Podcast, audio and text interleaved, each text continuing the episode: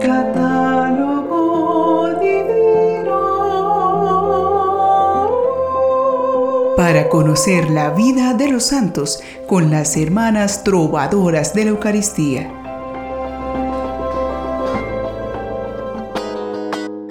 Un saludo fraterno deseándoles bendiciones y gracias. Que la alegría de Cristo llene sus corazones y los mantenga firmes en su entusiasmo por trabajar, servir y hacer el bien. Todos podemos aportar a que el mundo sea mejor. No podemos lograrlo todo. Pero muchos, haciendo poco, pueden transformar la cara de este planeta en un espacio de encuentro y compartir a través de la solidaridad y el cuidado del bien común.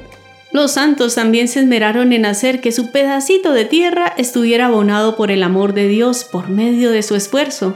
Y aquí, en nuestro catálogo divino, seguimos conociendo historias fascinantes de personas comunes que deciden vivir a plenitud su amor por los hermanos y por Dios. En este 16 de agosto recordamos a San Roque Peregrino, San Armagilo Eremita, San Arsacio de Nicomedia, eremita, San Esteban de Hungría, rey, San Frambaldo de Le Mans, monje, Santa Rosa Fan Huy, virgen y mártir. Beato Ángel Agustín Masingi, presbítero. Beato Enrique García Beltrán, diácono capuchino y mártir. Beato Gabriel Sánchez Monbó, religioso y mártir. Beata Petra de San José Pérez Florido, virgen y fundadora. Beato Radulfo de Fusteia, presbítero. Beatos mártires japoneses, Simón Bokusai Kyota, catequista, y Magdalena, su esposa, junto a Tomás Gengoro, su esposa María, y su hijo Jacobo. En su ceremonia de beatificación, el Papa describió a esta beata como una mujer con el corazón de fuego, y fue una audaz fundadora que atendiendo a los niños y ancianos desamparados, marcó con su caridad una gran huella de la fe en medio de su patria española. Ella es la Beata Petra de San José. Su nombre de bautismo era Ana Josefa. Nació en 1845 en el valle de Abdalajiz, Málaga, España. Su familia era para los recursos de la época acomodada. Fue la menor de los cinco hijos de José Pérez Reina y María Florido González, quienes la educaron en un ambiente familiar verdaderamente cristiano. La madre de la Beata falleció cuando ella tenía tres años y a partir de entonces cuida de ella su abuela paterna, Teresa Reina. A través de sus escritos, de testimonios y de la obra que realizó, se llega a la conclusión de que poseía una fuerte y magnética personalidad, inteligente, de agudo ingenio, segura de sí, tenaz, afectiva y emotiva, pero equilibrada, muy sensible al dolor ajeno, alegre, sencilla, de simpatía arrolladora, con un claro y coherente proyecto de vida. Estas cualidades que luego se verían dinamizadas y transformadas por el Espíritu de Dios al que siempre se mantuvo abierta. Al llegar a la adolescencia como cualquier joven de su edad, Ana Josefa se enamoró de un apuesto joven del pueblo, José Mir, al que amó mucho y con el que rompió cuando Cristo de manera muy singular se cruzó en su vida. A partir de entonces no tuvo otro deseo que consagrarse totalmente a Cristo.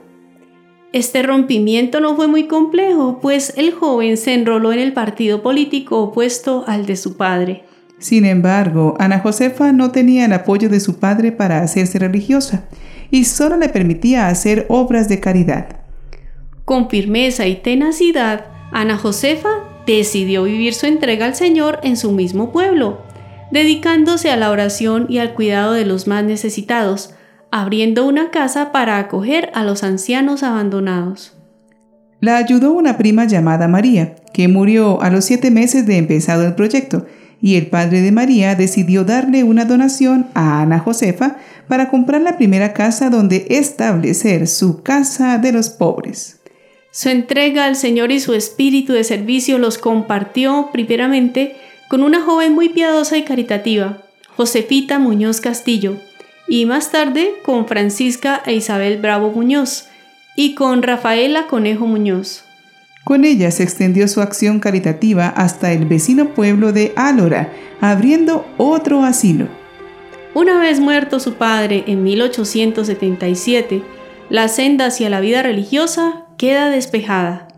Una frase suya de esta época condensa muy bien lo que fue para siempre la consigna de su vida. Señor, vos sobre todas las cosas. Por consejo de su confesor, ingresa en la naciente congregación de las Mercedarias de la Caridad en el año 1878. Unos meses más tarde, convencida de que el Señor no la quiere allí, sale de las Mercedarias. Guiada por su confianza en el Señor y por su profundo sentido de fidelidad a la Iglesia, presenta su situación al obispo de Málaga, Manuel Gómez Salazar, que con palabra profética pone fin a su incertidumbre y le señala un camino que ella, en su humildad y sencillez, jamás se había planteado. Ser fundadora de una nueva familia religiosa en la Iglesia, las Madres de Desamparados. Las compañeras del valle que la habían seguido al entrar en la congregación de las Mercedarias, Francisca, Isabel y Rafaela, la siguen igualmente ahora al salir de la misma, ya que comprenden lo mismo que ella, que el Señor no las llama por ese camino.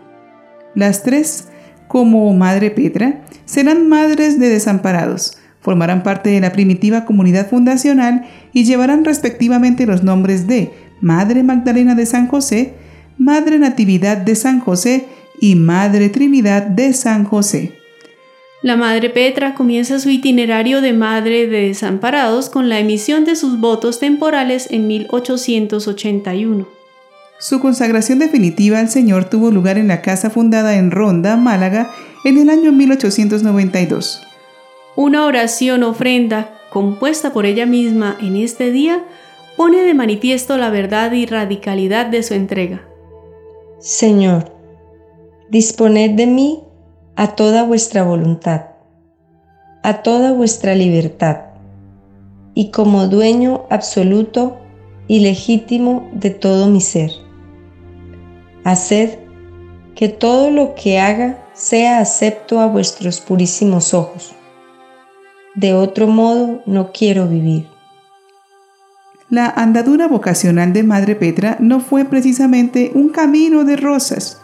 Quiso seguir a Cristo con la máxima fidelidad, por lo que la cruz del Señor se le hizo presente de muchos modos. Impresionan las muchas dificultades, persecuciones, calumnias, soledad y finalmente enfermedad que marcaron su vida ya desde los comienzos. También asombra el comprobar su actitud de confianza ilimitada en el Señor en medio de las adversidades, así como la exquisita caridad y elegancia de espíritu con que respondió siempre a los que la calumniaron y la hicieron sufrir. La vida de Madre Petra se caracterizó también por constituir un prodigioso equilibrio entre la contemplación y la acción apostólica. Su amor apasionado a Cristo la lleva a buscarlo tanto en la soledad y el silencio como en el rostro de los ancianos y niños desamparados. En su profunda devoción a San José, la Madre Petra fue la gestora de la construcción de un santuario a San José de la Montaña en Barcelona, que despertó la piedad de miles de peregrinos que acudían por su intercesión. Agotada por su entrega sin límites, por las persecuciones sufridas, y por una grave enfermedad murió a los 60 años cuando aún se podría haber esperado mucho de ella. Falleció en Barcelona el 16 de agosto de 1906. En 1936 el Real Santuario de San José de la Montaña fue saqueado e incendiado y los restos de Madre Petra desaparecieron. Tras la Guerra Civil Española, el santuario volvió a ser ocupado por las religiosas, que encontraron el ataúd calcinado y dieron por perdidos los restos de Madre Petra. En 1981 se decidió investigar este caso, dando con la ubicación de estas reliquias en el lugar indicado por un testigo y cómplice de los hechos, que confesó en el año 1952 y luego de los trámites pertinentes se reconocieron como verdaderas. La fama de santidad de Madre Petra y los muchos favores atribuidos a su intercesión dieron lugar a que en 1994 fuera beatificada por San Juan Pablo II. Oremos pidiendo por intercesión de esta beata que recibamos coraje y virtud para servir y amar a Dios. Dios, rico en misericordia, que encendiste la llama de tu amor en el corazón de la beata Petra para socorrer con amor a los pobres y desamparados. Concédenos por su intercesión imitarla en obras de caridad y servir a Cristo en nuestros hermanos más necesitados. Él que vive y reina contigo por los siglos de los siglos. Amén. Son innumerables las aventuras que puede pasar un santo durante el transcurso de su vida para vivir su fe y dar testimonio del amor de Dios. Estos minutos no alcanzan para contárselas. Pero hay algo que reconocer en la vida de los santos. Independientemente de las luchas que tengan, su santidad se demuestra en que cada amanecer se despiertan para comenzar de nuevo y permanecer en el amor. Santidad es comenzar de nuevo todos los días. Beata Petra de San José, ruega, por, nosotros.